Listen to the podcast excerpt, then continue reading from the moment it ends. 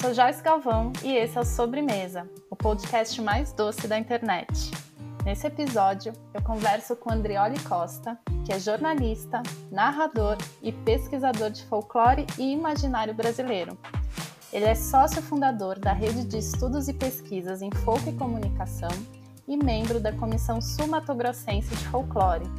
Escreveu, dirigiu e editou três curtas-metragens inspirados no universo lendário, dentre eles O Colecionador de Sacis, que inclusive virou livro.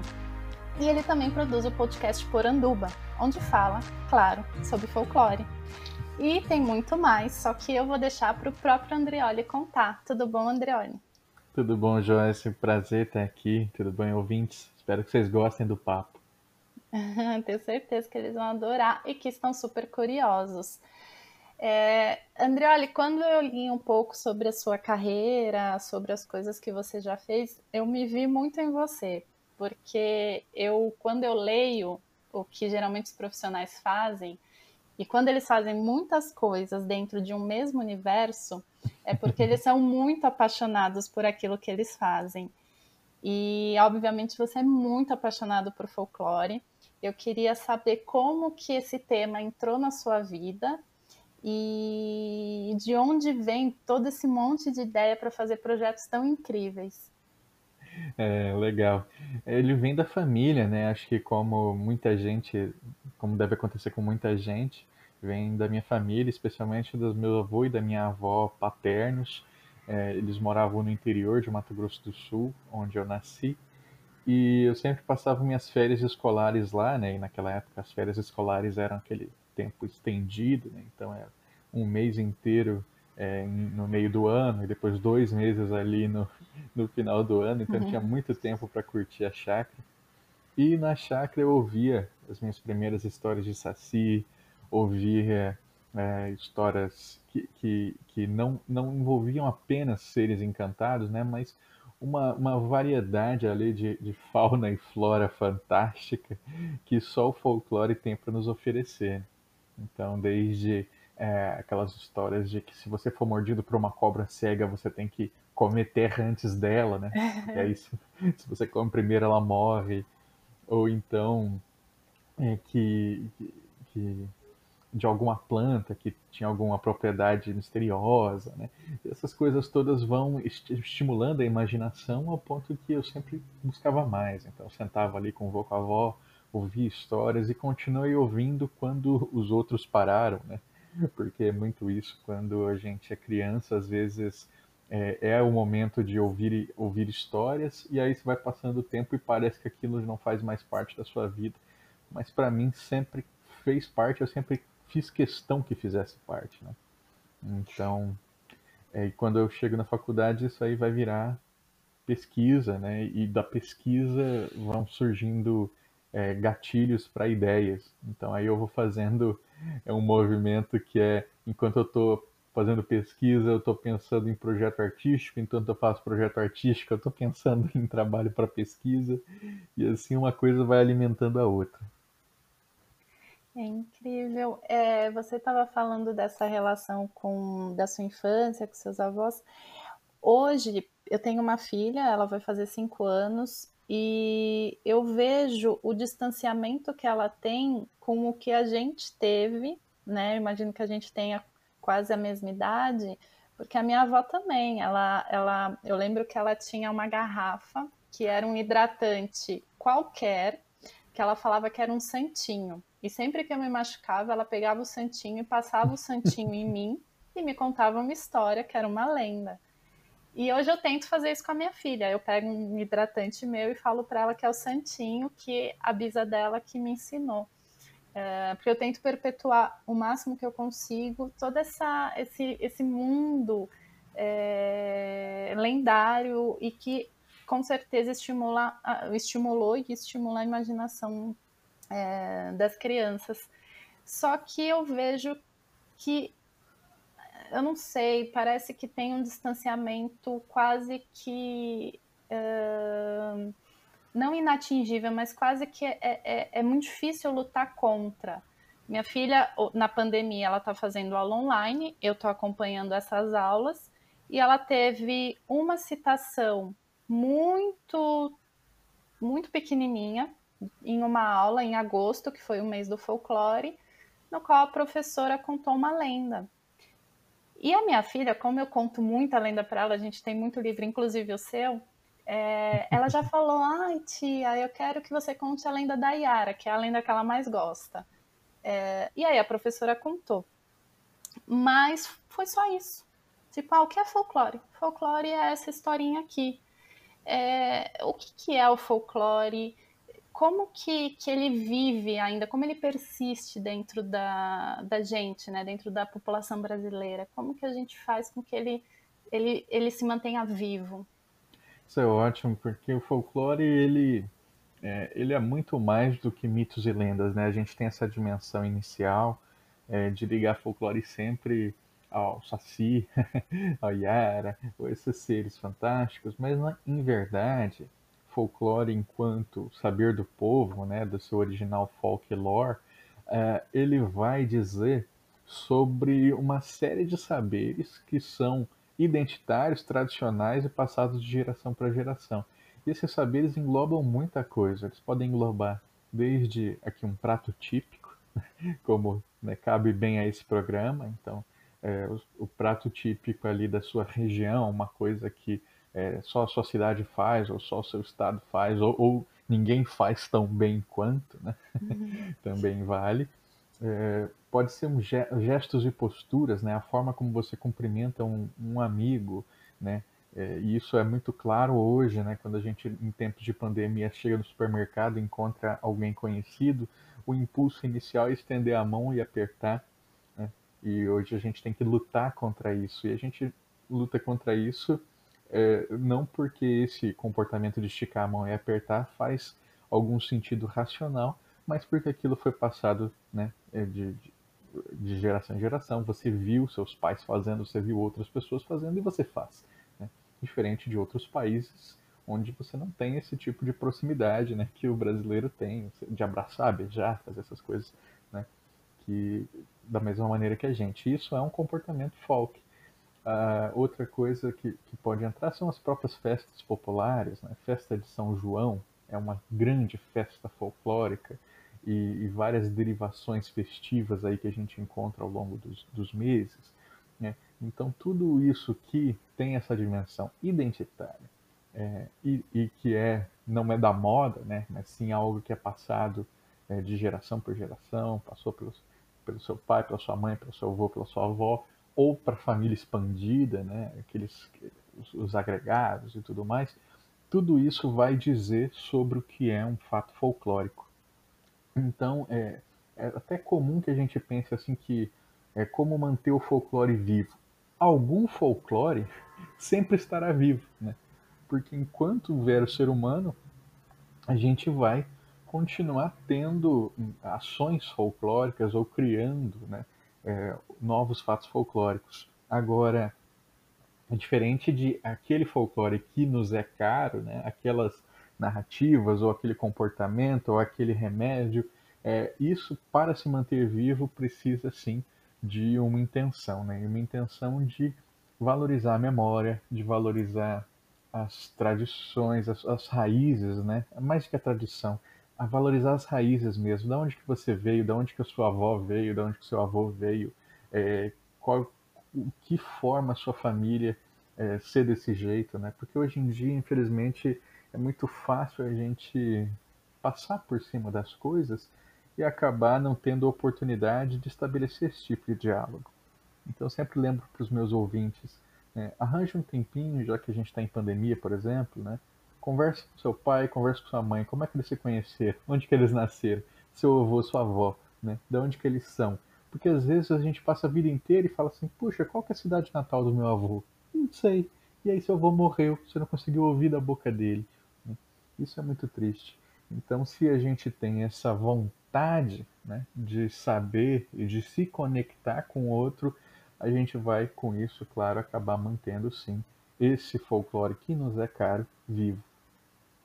Ai, nossa, eu fiquei até emocionada em ouvir. É, e, e, é uma coisa que talvez a maioria das pessoas pense que o folclore realmente é a lenda do Saci, a lenda da Yara, a lenda do Negrinho do Pastoreio, porque acho que é dessa maneira que nos é ensinado o folclore, né?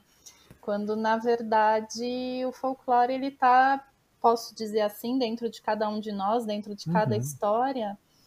E eu acho isso muito, muito é, lindo, não tem nem outra palavra, porque inclusive eu estava hoje conversando com algumas pessoas no Instagram, que é uma rede que eu converso muito com as pessoas, sobre essa questão que a gente tem de não compreender o que é a nossa doçaria, de não compreender a nossa história em relação ao doce.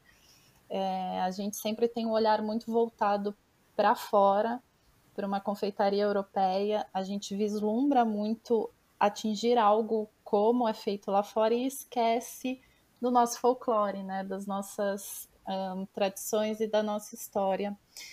E você também falou que a gente, quando é criança, a gente se liga muito mais nessa, nessa, nessas questões de, enfim, de ouvir os avós contando ali um, um, um segredinho de uma erva mágica.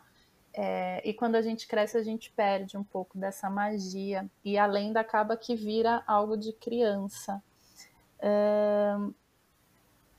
como que, que. Porque eu vejo que o seu trabalho é muito trazer isso para o universo adulto, né? Com os, os curtas que você faz, os livros.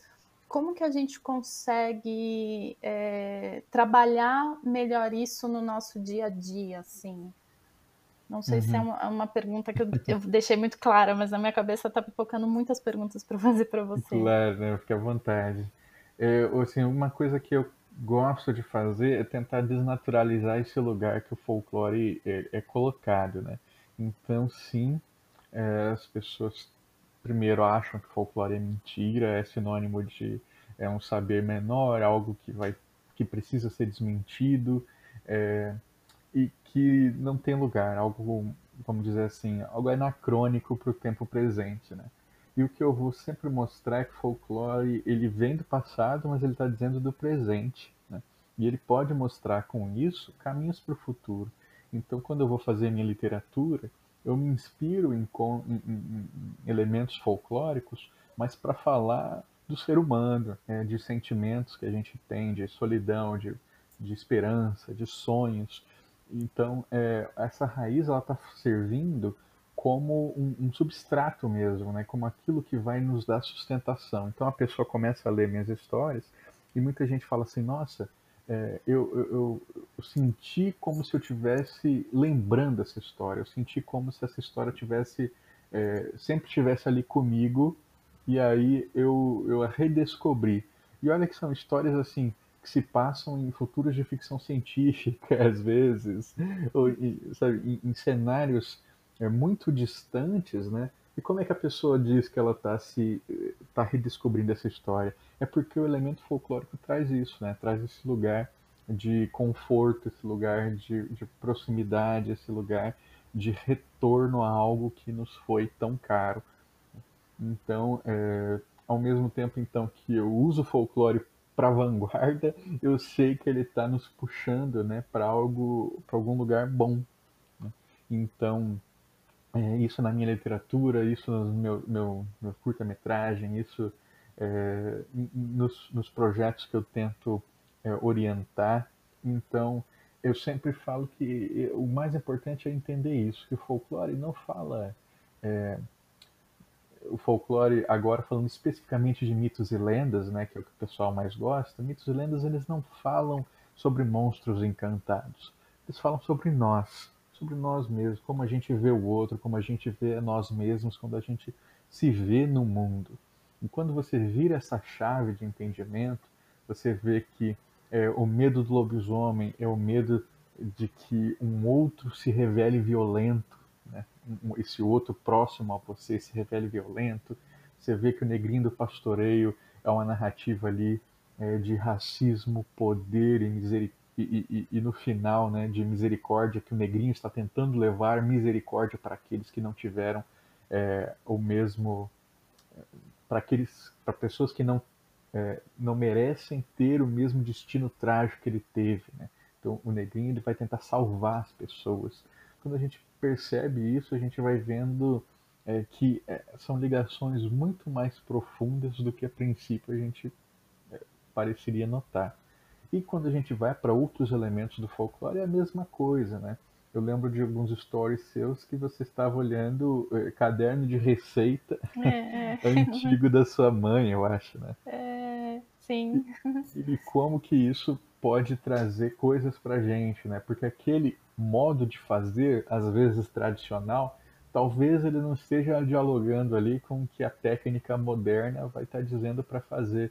Só que ele é um modo de fazer que é carregado de história, de afetividade e, e que quem provar esse, esse doce ou essa comida que foi feita dessa maneira e já provou no passado vai ter uma experiência muito mais enriquecedora né, do que se aquilo fosse só tecnicamente perfeito. Então, o folclore é isso, né? ele está falando em várias dimensões ao mesmo tempo. Ai, gente, você tá. É, é, é muito o que eu tenho conversado com as pessoas sobre doçaria, sobre confeitaria, e parece que você está respondendo muito do, do, dos questionamentos que eu sempre coloco, e eu nunca consigo encontrar a resposta certa. É, inclusive, eu estava esses dias uma pessoa, eu sou formada em engenharia de alimentos também. Uhum. E uma pessoa virou para mim e falou assim: Ah, Joyce, eu quero também saber a química das coisas, eu quero fazer engenharia. E então, é, eu não tenho como fazer a engenharia agora, então eu vou ler alguns livros, me indica alguns livros, né?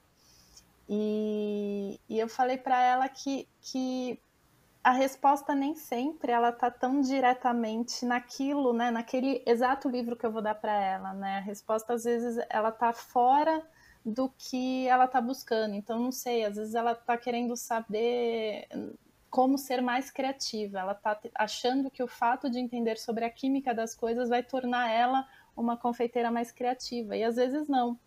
E ouvindo você falar, para mim é muito assim. Às vezes a resposta que a gente está buscando não está exatamente é, no nosso universo, mas em outros universos, né?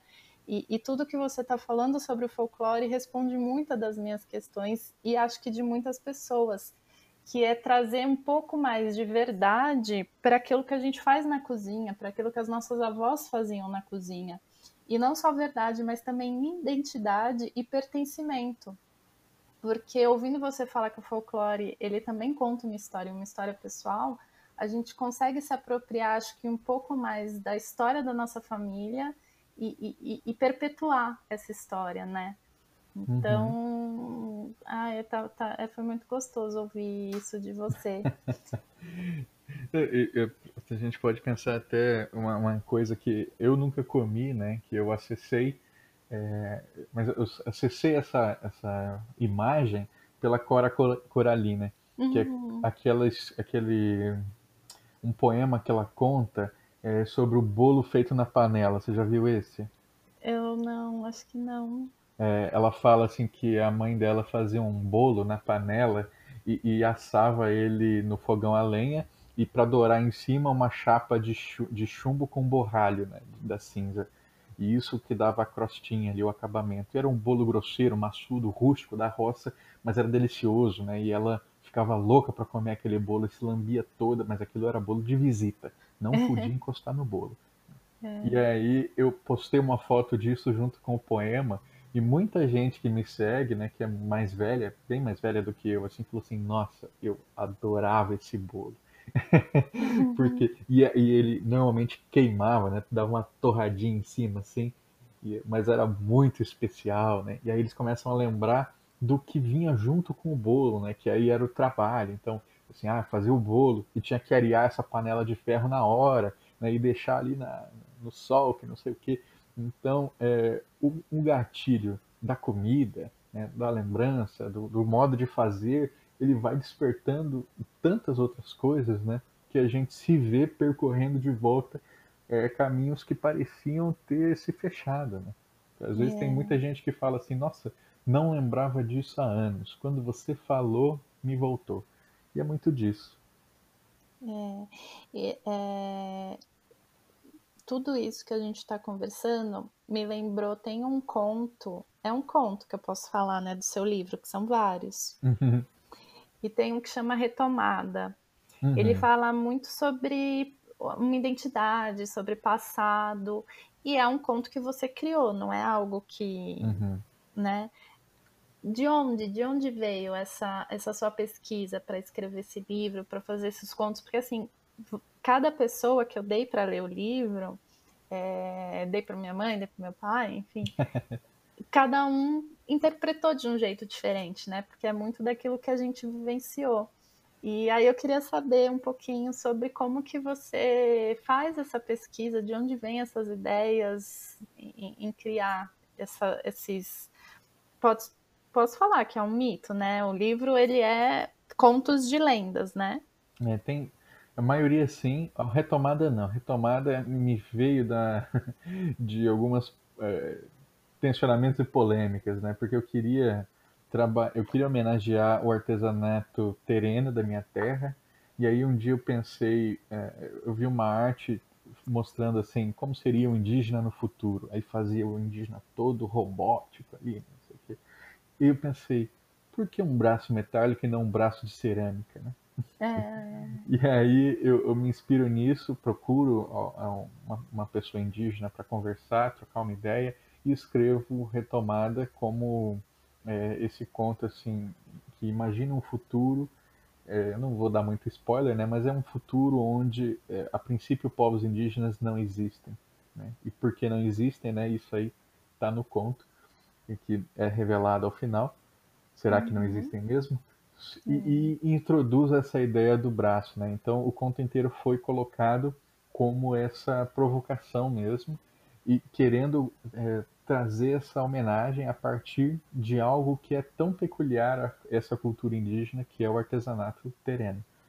É, e, e, assim, é, vale sempre lembrar né, que cultura indígena, de maneira geral, não é folclore, não é sinônimo de folclore, mas existe folclore é, para os povos indígenas, assim como existe para todos, todo agrupamento humano. Né? Então, no caso, o modo de fazer um artesanato é folclórico, tal como é, outros tantos artesanatos aí feitos por pessoas não indígenas. Né? Então isso é uma prática folk. Hum, agora não dá para a gente fazer essa generalização toda. Então esse conto foi por causa disso. Agora outros contos elas vieram de ideias assim que eu fui tendo enquanto fazia o, meus trabalhos, né? Que além de estar na academia estudando folclore, eu também participo sempre de discussões online. Eu, eu escrevo no meu site, o Colecionador de Sacis, lá eu publico meu podcast e às vezes eu vou sendo provocado por ideias. Então, uma delas foi a do cor-de-rosa, né? Eu pensei, eu quero escrever uma narrativa de paixão envolvendo um boto, mas eu não queria que fosse qualquer narrativa, né?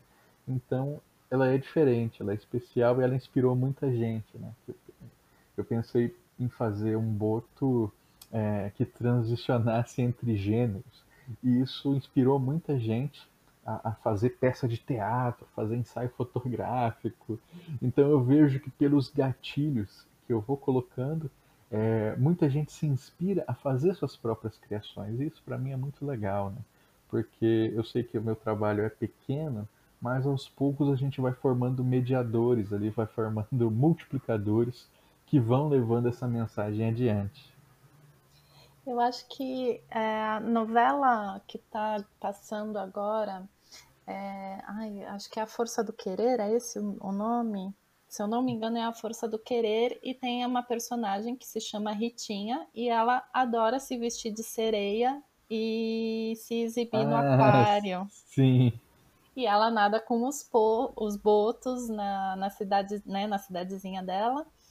É, e, e, eu vendo, revendo essa novela, eu falei, gente, é, eu acho que o autor ele pegou um pouco a ideia né, da lenda da Yara, deu uma recriada ali, deu uma modernizada, porque a Ritinha é uma sereia realmente, ela é um pouco. Eu não sei se a Yara, assim, na origem dela, ela era uma sereia muito traidora, mas a Ritinha é um negócio duro de, de, de, encarar ali. Ela estraga a vida do, do primeiro noivo dela, que eu não vou lembrar o nome, e agora ela meio que está destruindo a vida do outro. E então, assim, a, a, o folclore, enquanto lenda, enquanto mito, ele pode ser ressignificado. Você acha importante a gente ressignificar essas lendas, redesenhar para que elas se mantenham vivas? Ou cada conto é um conto? Eu acho assim que no, muitas, muitas dessas coisas acontecem num processo natural, né? Porque tem é, elementos ali que vão fazer sentido no momento da, da, nossa vida enquanto sociedade e depois vão deixar de fazer sentido e vão acabar desaparecendo. Né? Então é comum que durante o percurso folclórico coisas fiquem pelo caminho, outras sejam agregadas e com isso, por exemplo, mitos se transformem. Né? é, um mito que era de uma forma, ele acaba ficando de outra. Então, por exemplo, a gente tem um histórico muito grande de mitos com fundamento católico cristão, né? Então tem algumas versões de lobisomem, por exemplo, que diz que se você não se comunga há mais de 10 anos, não comunga, né? Há mais de 10 anos, você pode ser amaldiçoado e virar um lobisomem. Isso, claramente é reflexo ali de uma sociedade onde era muito incomum você não comungar, né? Hoje, quando o próprio catolicismo fica tão é, já perdeu seu posto da religião é, dominante aqui no, no, no, país, é muito provável que você não encontre isso, essa versão com frequência. E assim por diante, né? Outros exemplos talvez mais gritantes, né? De racismo, de misoginia, é, essas coisas tendem a ir ficando pelo caminho.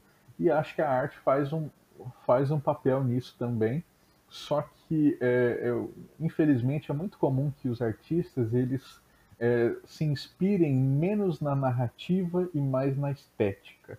Então eles vão falar de Yara e eles não procuram histórias de Yara, eles só botam ali, ah, sei que é, uma, é um, um, mito brasileiro, né, supostamente de origem indígena, e aí faz lá, Yara, pronto. Ou seja, assim, eu sei que ele é negrinho de uma perna com um carapuço e só. E, e, não buscam essas histórias, porque se eles buscassem histórias, eles iam entender o fundamento do mito, iam entender sobre o que, que o mito trata, e ver que às vezes é, eles são mais do que parecem, né? Porque por, por que, que eu digo isso? Porque eu que trabalho com Saci aí há muitos anos, já ouvi mais de uma pessoa falando, e às vezes falando a sério, que achava que o Saci era um mito é, que diminuía os negros porque ele só tinha uma perna. Né? Então, ah, além de tudo, é deficiente. Eu falava, gente, mas há um motivo na narrativa para o Saci não ter uma perna, né? É um sacrifício que ele faz para a liberdade. Ele, ele, enquanto escravo negro, ele arranca uma perna e, e foge né, em uma das versões, é, e, e, assim ele se torna poderoso. Ou em outra, é, ele jogava capoeira muito bem e o fazendeiro manda arrancar uma perna para que ele pare de se destacar. Só que aí ele se encanta, se torna mais poderoso ainda. Né? Então é o fato de não ter uma perna que traz ao Saci a liberdade e que faz com que ele é, é, seja tão mais poderoso. Não tem nenhuma história de Saci que diz que ele é incapaz porque só tem uma perna. Muito pelo contrário, né? Então, é, a gente podia usar isso para inverter a lógica, na verdade, e trabalhar o Saci como alguém que, é, que fascina, né? que, que pode levar o fascínio para pessoas com uma perna só. Como tem pessoas que fazem. Tem um perfil no Instagram muito legal, Instagram e Facebook, que é o Saci Trilheiro, que é um cara que perdeu uma perna, é, não se lembra se por doença, acho que sim, e ele se redescobre enquanto atleta e ele faz trilha e cada trilha que ele termina ele põe uma carapuça de saci e bate foto. então, e ele e, e, acho que ele postou uma coisa que me marcou muito, né, que o saci mostra pra gente que só existe equilíbrio se há movimento. Exato. E eu acho isso lindo, porque Demais. É, é, é, é pulando, saltando, né, como o saci, andando sempre à frente sem parar, que o equilíbrio é encontrado. E acho isso é, uma grande lição que o mito pode nos ensinar. Nossa, demais. Eu estava aqui pensando, é, agora em julho, em junho, julho, é, eu tenho um projeto, ele se chama Doce Brasil, e eu tento, enfim, catalogar quase que, não, não exatamente como você, mas eu tento ali na minha uh, ignorância é, de, de, filmagem e de é, edição, é, catalogar um pouco da história da doçaria do Brasil através de um, pessoas que são importantes e que estão super escondidinhas aí, país afora. E esse ano, infelizmente, com a pandemia, eu não consegui sair para para filmar as festas juninas. Eu queria muito festa junina para mim é uma das festas que eu mais gosto. E então eu resolvi escrever um livreto. E nesse livreto eu conto algumas das tantas lendas e mitos que existem sobre a origem da festa junina, né? E eu tento e tentei fazer isso com esse livreto para tentar uh, dar um lugar para essa festa, né? Para que as pessoas entendam a importância dela, se comovam ou se identifiquem, para que uh, elas possam se localizar e valorizar mais a festa junina e as comidas que são servidas na, nos festejos. E, e eu percebo que, assim, quando você dá a informação mastigada, quando você entrega a informação para as pessoas, elas se sentem dentro daquele universo, né? E aí gera aquela sensação de pertencimento que eu falei antes. Então eu acho que o folclore, em todas as suas versões, ele coloca a gente numa, numa situação de, de pertencimento, né? De falar, poxa, essa é realmente a minha cultura, eu valorizo ela e, e faço parte dela, e, e, e, dessa maneira, hoje em dia, em 2020, eu posso promover e transformar ela num futuro, né? E... Muito legal. E aí, é, falando ainda um pouquinho sobre Saci, eu não sei se essa data é real, mas eu sei que no calendário, no nosso calendário, dia 31 de outubro, ele foi escolhido para comemorar o dia do Saci. Não sei se foi feito isso, porque no Brasil o Halloween começou a tomar foi, um, foi. uma. É, foi, né? Exatamente. E que, porque eu sei que essa data foi criada em 2003, né? Uhum. Só que o mês do folclore é em agosto. Então eu queria que você falasse um pouquinho disso, por que, que o Halloween parece que tem tão tem um espaço tão maior e quando a gente fala em Halloween a gente já traz um saci, a gente já quer trazer um, uma lenda, mas que não é o Halloween, né? A gente quer transformar o nosso Halloween de uma maneira que eu, eu, depois de conversar com você, porque eu sou, né, eu, eu, eu entro nesse é meia uhum. culpa também, né? Do mesmo jeito que a galera pensava, eu também pensava. Mas depois que eu comecei a acompanhar teu podcast, os teus textos e, e você no Instagram, eu comecei a falar, não, peraí, eu fui ensinada totalmente errada. O que, que, que, você acha dessa comparação Halloween e Dia do Saci? E não, no Halloween a gente não vai usar bruxa, a gente vai usar não sei, lobisomem. Isso, é, explicando para o pessoal, né?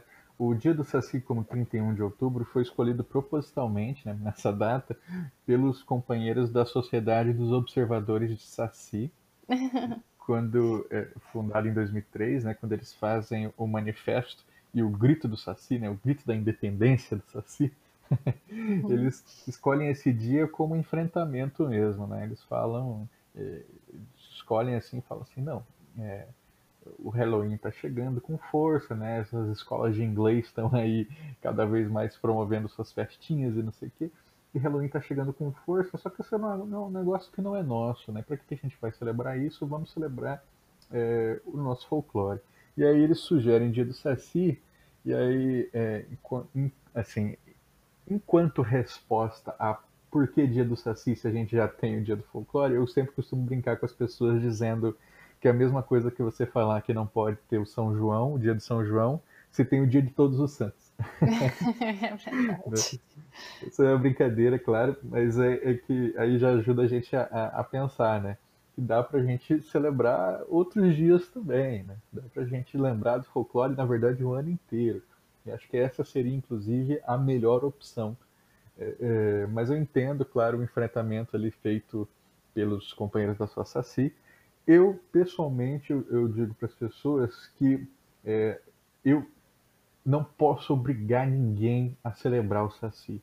O que eu tento fazer é envolver as pessoas de tal maneira que elas elas percebam e elas passem a celebrar o Saci por iniciativa própria. Então, eu não, se, eu, se eu falar assim, não celebre Halloween, celebre o Saci, e a pessoa se sente com isso atacada é e, e violada mesmo de alguma maneira, ela vai, na verdade, repudiar o Saci, e não é isso que a gente quer, né? A gente quer mostrar o quanto que nossa cultura é rica, o quanto que a gente deixa de explorar é, muitas das coisas daqui de uma maneira que seja tão envolvente e interessante quanto se faz com Halloween. É, então, é, acho que há coisas que dá para a gente fazer. Por exemplo, é, nós temos uma tradição de bruxa no Brasil que é muito pouco explorada. Né? As bruxas que vieram de Portugal, as bruxas que eram muito fortes lá em Santa Catarina, né, que é conhecida, Florianópolis é conhecida como Ilha da Magia, não por causa da beleza das suas praias, mas por conta da presença de muitas feiticeiras durante muito tempo. Né? Então, tem todo um folclore de bruxas que dá para a gente aproveitar e não é aproveitado. Tem todo um folclore português mesmo ali que era super interessante né? e que dava para a gente é, discutir e entender. A própria presença do coco, né, que vai virar aqui a nossa cuca, o coco era uma abóbora que se fazia em Portugal para espantar assombrações, tal qual o Jack o Lantern que a gente usa hoje, né? Só que ninguém nem lembra disso. Então, talvez fosse um, um gatilho bom para a gente lembrar dessas histórias também, né? Que tem muito mais a ver conosco do que essa festa gringa. É, eu sei que as pessoas celebram Halloween por conta de cultura pop, né? Porque viam em filmes, viam em séries, e como a gente não tem muito disso sobre folclore, isso também acaba prejudicando.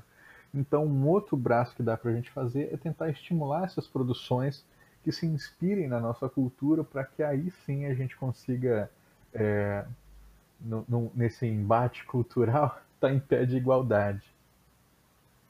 Ah, eu acho que eu vou fazer uma pergunta que pode ser um pouco. Não sei, não, não sei o que tem me falar, mas a cuca, ela tem alguma relação com o doce? Ou isso é pensar muito nada a ver? Porque a cuca, a cuca de banana, aquele doce que é muito típico também do sul. Não tem a ver, não tem a ver. Porque é, é, em alemão eles chamam de é, é alguma coisa de cookie. Cookie é, o, é um bolo, né? Então a cuca de banana, cuca de não sei o que, é na verdade como os alemães chamam bolo. Então aí por ser um bolo, né, ele ganhou esse, esse nome. Não, porque eu fiquei aqui perguntando, gente, será que tem essa, essa da questão alemã? Eu, eu, eu, eu sabia, mas eu falei, será que tá errado? Será que isso na verdade veio de outra? Mas teria sido muito incrível se fosse. Uhum. É... Bom, para a gente finalizar o nosso bate-papo, obviamente a gente vai falar um pouco mais de comida. É, como você falou no início da nossa conversa, o folclore ele também se destaca pelas comidas típicas, né? Então, o próprio pato ao tucupi, para mim, é uma comida muito folclórica. Uhum. É, acarajé, galinhada, é, a feijoada, enfim. É, eu sei que o Saci, ele te, tem uma lenda que fala que ele é, ele é apaixonado por comida, né? Eu sim, não sei se, se é, é essa, um essa é, é, verídico, mas uh, existe em algum lugar que fale as comidas preferidas dele, ou enfim, ou que eu encontrar por aí falando realmente vai ser alguém que criou esse mito. Especificamente assim não, mas eu lembro, se você pega o inquérito, Saci Pererê, resultado de um inquérito, né? organizado pelo Lobato, Monteiro Lobato, em 1918, com mais de 70 depoimentos sobre Saci que os leitores mandaram para ele, você encontra ali várias menções à comida, né? E, e, e, bebida também. Então, o Saci bebendo vinho, e bebendo tanto vinho que depois ele, ele urina de volta nos barris. e aí deixa o pessoal com muita dor de cabeça.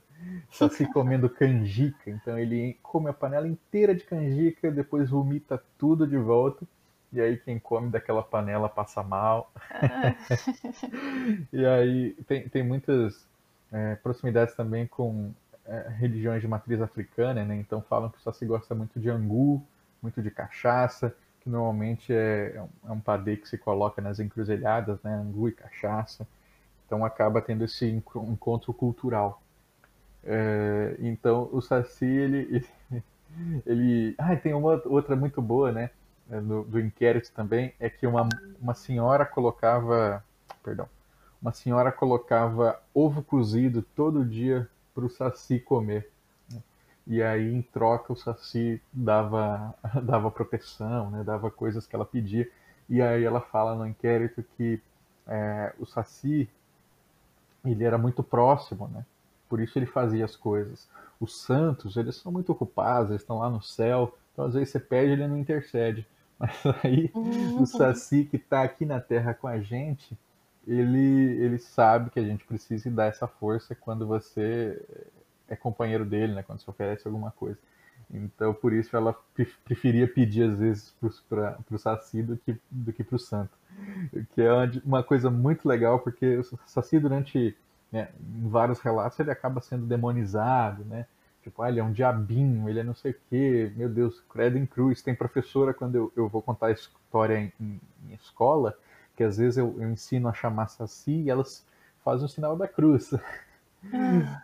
E aí eu tento mostrar com isso que o Saci ele não está de maneira nenhuma, né, contra é, religião, ele não é um demônio, mas ele é essa coisa ali, tá próxima de nós, né, e por estar tá próximo de nós é nosso amigo. Acho que muito disso está no meu conto também ali, o Três Desejos, que está no meu, meu livro, né, uhum. que, que traz essa, essa, essa ideia do Saci enquanto um amigo, né, aquele que quando a pessoa perde tudo, a pessoa já não tem mais a quem recorrer, quando tem encruzilhada some, o Saci ainda tá lá. E ela vai buscar o Saci. É, fiquei muito feliz, muito obrigada, Andrioli, pela conversa. Tenho certeza que você vai encantar todas as pessoas que ouvirem esse podcast e eu queria que você deixasse é, os seus contatos, quem quiser te procurar. Você falou que você é, conta histórias em escolas, eu achei isso incrível. Já vou falar para a escola da minha filha. É, dura que eu tô. É bom, talvez em pandemia fique mais fácil, né? Porque a gente faz tudo em videoconferência, mas é... É, eu atualmente moro no Rio Grande do Sul, né? então é mais ou menos nessa região aqui que eu visito. Ah, que demais. Então, quem está no sul tem bastante, bastantes ami é, amigas por aí. E eu tô doida para visitar o sul, para o projeto Doce Brasil também. E, nossa, já vou colocar você aqui no roteiro, inclusive, pra, pra se eu for para aí, a gente sentar, tomar um café e falar muito mais sobre folclore. Ixi, vai ser um prazer. Obrigada, Andrioli. E precisando, também estou por aqui. E eu torço muito para que o seu trabalho cresça cada vez mais, frutifique, prospere e que você possa atingir muitas pessoas aí com, com toda a sua sabedoria. Agradeço muito, Joyce. Pessoal, espero que vocês tenham gostado da nossa conversa. Quem ficou interessado em saber mais sobre folclore, não deixa de dar uma olhada no meu site, que é o colecionadordesacis.com.br. É, eu estou também com uma produção agora é, para o YouTube. E no YouTube eu tento ter uma pegada mais divertida, assim, né? mais uhum. jovem. Então quem tiver também esse interesse em uma coisa menos sisuda, pode olhar em youtube.com barra colecionador de sacis.